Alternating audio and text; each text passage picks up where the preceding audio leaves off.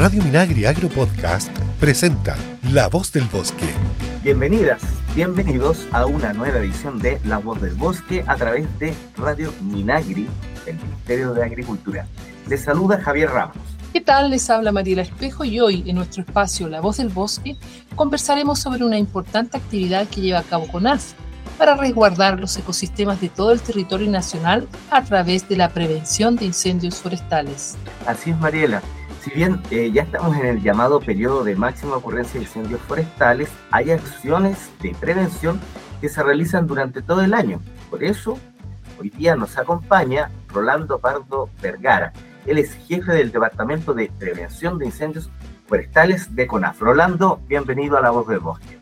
Hola mm, Mariela, hola Javier, muchas gracias por la invitación. Gracias a ti, Rolando, por estar con nosotros y vamos de inmediato a iniciar esta entrevista, ¿cierto? Vamos al callo. ¿Cuán importantes son las acciones de prevención considerando que las características que hoy tienen los incendios, ¿cierto? Los incendios vegetacionales son muy distintas a las de antaño, son más severos. bueno, efectivamente sí son distintas, principalmente por eh, tres razones. Una, eh, una de ellas que no se puede controlar, solo la podemos predecir con algunos días de antelación, como son las condiciones meteorológicas. Eh, en esta han existido cambios muy importantes en el último tiempo, principalmente asociados a la evolución o a la crisis climática. Hace de años era eh, muy preocupante cuando se registraban 30 grados de temperatura. Hace unos 5 o 7 años nos empezamos a acostumbrar a los 35 grados en los meses de verano. Y el periodo recién pasado se registraron sobre 40 grados los días más críticos en varias regiones del país.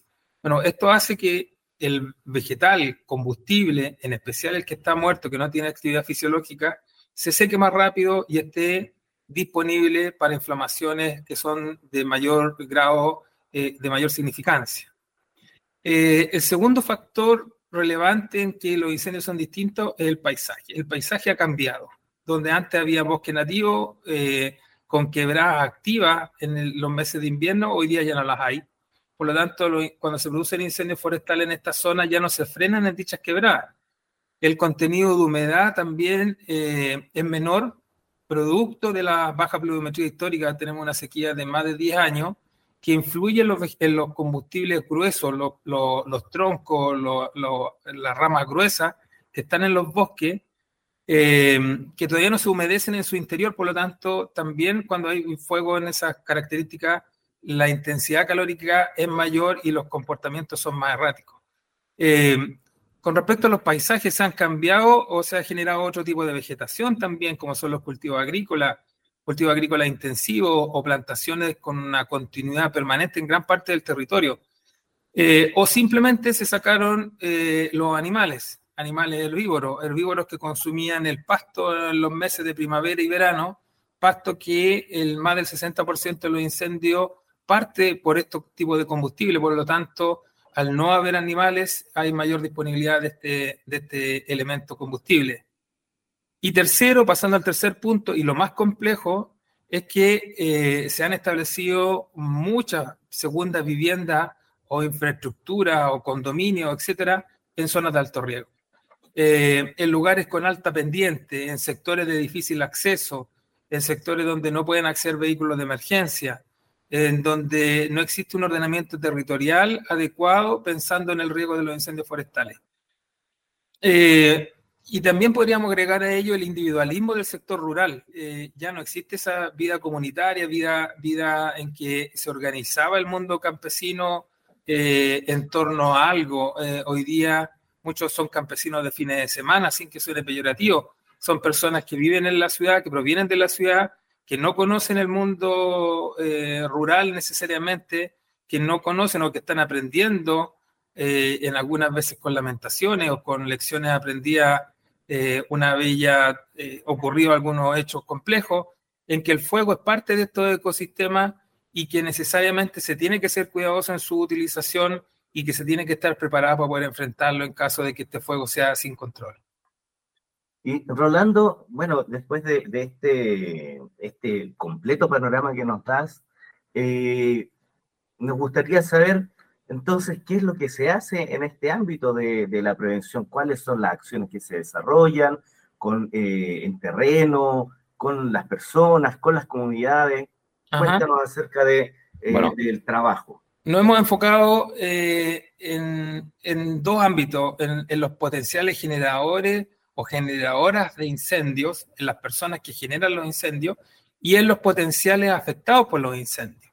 Son dos ámbitos que el contenido del mensaje y la forma de trabajar son distintos, por lo tanto, eh, hemos potenciado eh, más el segundo que el primero, entendiendo que la complejidad de incendios que se están presentando en nuestro territorio a nivel nacional tienen un comportamiento que muchas veces solo nos permite reaccionar para poder salvar nuestras vidas y algunos bienes, más que poder establecer procesos de control como eh, se puede hacer en la normalidad de los incendios cuando las condiciones no son tan adversas. Eh, ¿Qué acción realizar? Bueno, el, eh, está basado principalmente en las causas. lo que estamos haciendo está basado en las causas reales y concretas para lo cual se está, por, por, por qué se producen los fuegos.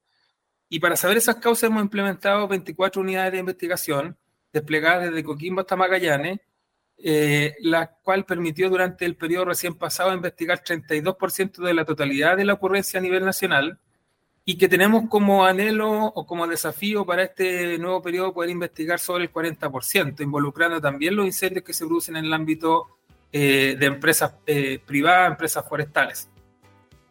nuestra primera herramienta una vez que ya conocemos las causas de qué es lo que está generando la problemática en algún territorio en específico, es la educación y la, difusión, orientado principalmente a menores, orientado a profesores, a la comunidad en, términos generales, pensando en que no se generen incendios nuevamente por causas accidentales o por negligencia, educando a aquellas personas en cómo debiera utilizarse o simplemente no utilizar el fuego eh, o a cualquier fuente de calor.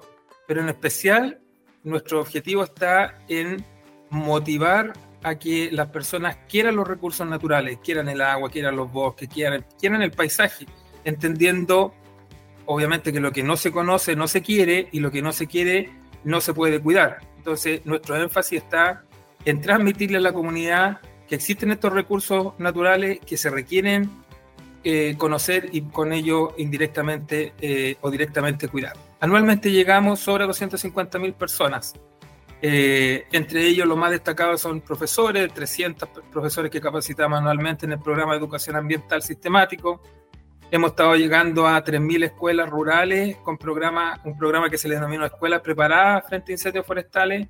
En el entendido que el periodo pasado perdimos sobre 25 colegios, colegios que significan un, un, un nodo en la red social que, que, está presente en el mundo rural y la pérdida de eso genera una, una afectación no solo lo económico, sino que eh, no hay dónde o cómo entregar la alimentación a los niños, no hay ocupación de esos espacios, no hay ocupación de los tiempos, eh, genera una distorsión muy significativa. En por lo tanto, la escuela, exactamente, las infraestructuras habitacionales de escuela para nosotros son muy importantes. Información del mundo forestal es estar al día en el Chile de hoy. Estás en La Voz del Bosque. Estamos de vuelta en La Voz del Bosque, programa que puedes escuchar en www.radiominairi.cl todos los miércoles desde las 12.30 o eh, sus repeticiones los jueves a las 17, los viernes a las 21, sábados a las 22, los domingos a las 9, a las 9, perdón, y los martes a las 19. Así es, hoy nos acompaña en La Voz del Bosque Rolando Pardo Vergara, jefe del Departamento de Prevención de Incendios Forestales de CONAF. Rolando, en, este análisis que tú hacías, bastante bueno que queremos profundizar, ¿cierto?, de, los incendios que hoy día tienen distintas características y de las acciones que se llevan a cabo, ¿cierto?, teniendo un enfoque puntualmente. Eh, la, la educación, ¿cierto?, con profesores, la educación de los profesores, de los niños en materia de prevención forestal es fundamental, está dentro de su línea, ¿cierto? Absolutamente. Mira, nosotros somos eh, convencidos absolutamente de que la educación, si bien es cierto tiene resultados a mediano y largo plazo, es una de las líneas más importantes que tenemos que seguir desarrollando. Tiene efectos muy positivos, en particularmente en los menores, eh, y ejemplo de eso tenemos varios. Eh, a ver, Educación estamos, como mencionaba anteriormente, en la escuela, a través de profesores. Estamos con un programa que se llama Comunidades Preparadas, en que fortalecemos que se cuiden las casas o se prepare la casa para enfrentar un incendio forestal. Eh, y ejemplos de eso tenemos muchos, comunidades que se salvaron con las medidas implementadas en el periodo anterior, otras que se quemaron, incluidas las casas se quemaron, pero que las familias se acercaron a agradecer porque en base a lo aprendido pudieron salvar sus vidas. Por lo tanto, también estamos convencidos de que este programa tenemos que continuarlo. Eh, con respecto a la, educación, efectivamente, hay un ejemplo que siempre trato de contarlo. Eh, hay distintas iniciativas educativas en las regiones. Eh, hay algunas de nivel nacional, pero hay algunas con énfasis local. Y en algunos de ellos, una vez celebrando los 25 años de un concurso de dibujo, buscamos los primeros ganadores. Y los primeros ganadores había un arquitecto, había un agricultor, había otra ella que estaba también que era profesional, que habían sido ganadores de, esa, primera versión. Y ellos tenían internalizado en su quehacer diario, en el diseño de su infraestructura, el tema de los incendios forestales, en el agricultor, en la aplicación o no de fuego o de la incorporación, lo tenía internalizado. O sea, estamos convencidos absolutamente de que la educación tiene que ser parte de nuestro trabajo eh, continuo y se desarrolla justamente en invierno, como lo decían ustedes anteriormente.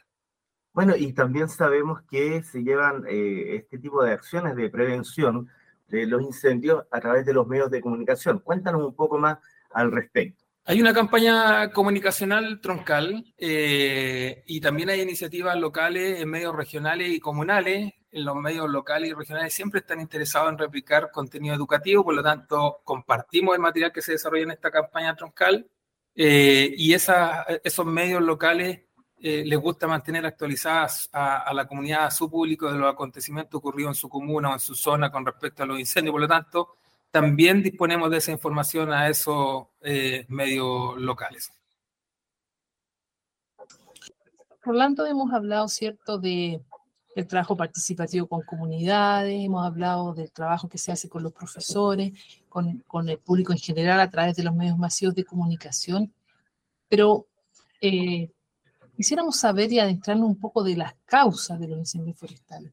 Tú, delante hacías un análisis por encima un poco de, de, de, dónde se están desarrollando más incendios, o sea, las causas por, de esto de, de los incendios de interfaz, etcétera.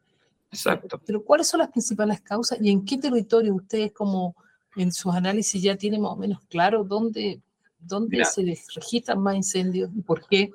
Tenemos una base de datos de incendios investigados eh, que, son, que tienen un proceso científico en donde se eh, establecen hipótesis de lo ocurrido y a través de la evidencia física que deja el fuego con la eh, con, contraste con las entrevistas personales o los testigos que se encuentran en el lugar, eh, se involuciona el fuego hasta llegar al punto de inicio. En ese punto de inicio se buscan los medios de ignición que se utilizaron o que generó el fuego y que se propagó después sin control. Eh, tenemos una base, como decía, desde el 2018 hasta ahora sobre 6.000 eh, incendios indagados, investigados. Y solo el año pasado se investigaron sobre 2.200 incendios y de esto pudimos concluir que el 63% está asociado a actividades de negligencias o accidentes en, el uso de fuentes de calor.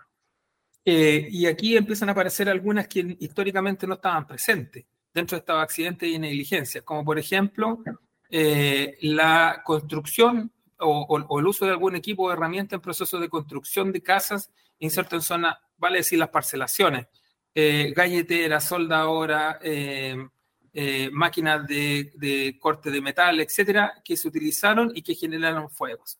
Eh, personas que cortando el pasto con disco, con estos desbrozadoras de disco, generaron incendios. Máquinas que estaban en proceso de cosecha o de tratamiento del suelo generaron incendios. Personas que em, preparando su alimentación de manera poco responsable a las 12 del día con alta temperatura encienden un fuego, una fogata cercana a vegetación, generaron un fuego.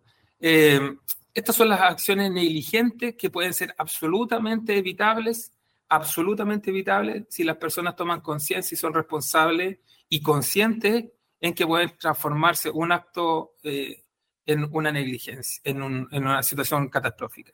Bueno, y hay un 32% asociado a intencionalidad, vale decir, personas que eh, con dolo, con, con que, hicieron con algún fin económico, de venganza, etcétera, generar un incendio, generar un fuego sin control, tal vez para, hasta para producir eh, daño a las personas. y hay un porcentaje menor al cual no se puede llegar a alguna conclusión, básicamente porque se eliminó la evidencia, pasó un, vehículo por sobre, se, hay distintas razones de eso. Bueno, pero esta intencionalidad se presenta con mayor intensidad sobre, sobre el 60% en las regiones del Biobío y en la región de la Araucanía. Y que está, esta intencionalidad está en torno al mundo forestal, al sector forestal. Y eso es una preocupación eh, de conocer cuál es el problema base de por qué la intencionalidad se centra en el mundo de las plantaciones forestales.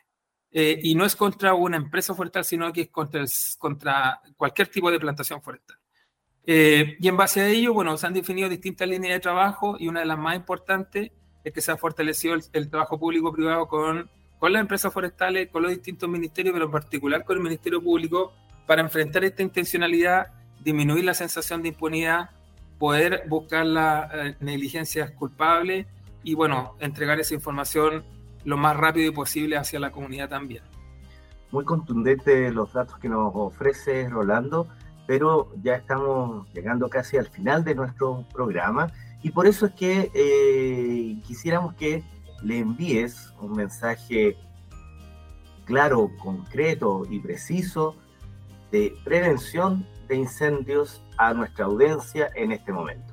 Bueno, tres, tres, cosas. Lo primero, ser muy cuidadoso en el uso del fuego y en el uso de fuentes de calor, herramientas, equipos que pudieran generar chispa o, o, calor sobre vegetación.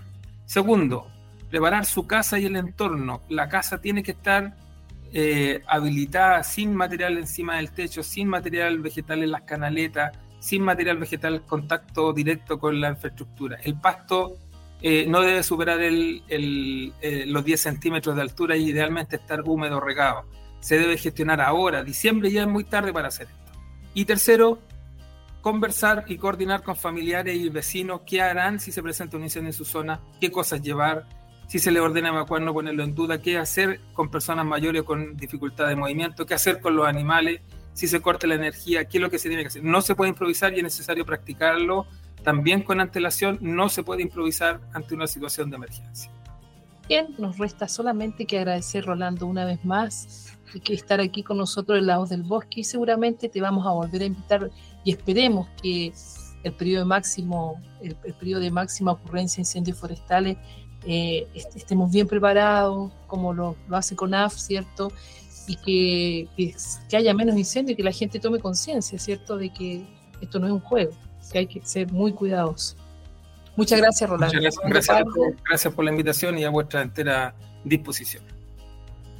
Bien, y no nos resta más que decir que nos encontraremos la próxima semana en una nueva edición de La Voz del Bosque, programa de la Radio Minagri que CONAF trae para ti cuando ingresas a radiominagri.cl o también nos buscas en tu teléfono inteligente en las plataformas de Apple Podcast o Spotify. Recuerda seguir a CONAF en sus redes sociales de Facebook, Instagram y Twitter. Nos escuchamos la próxima semana. Hasta pronto. La Voz del Bosque es una iniciativa de CONAF y FUCOA del Ministerio de Agricultura. Escucha este y otros programas de Radio Minagri Agro Podcast en el sitio web www.radiominagri.cl y síguenos también en Spotify y Apple Podcast.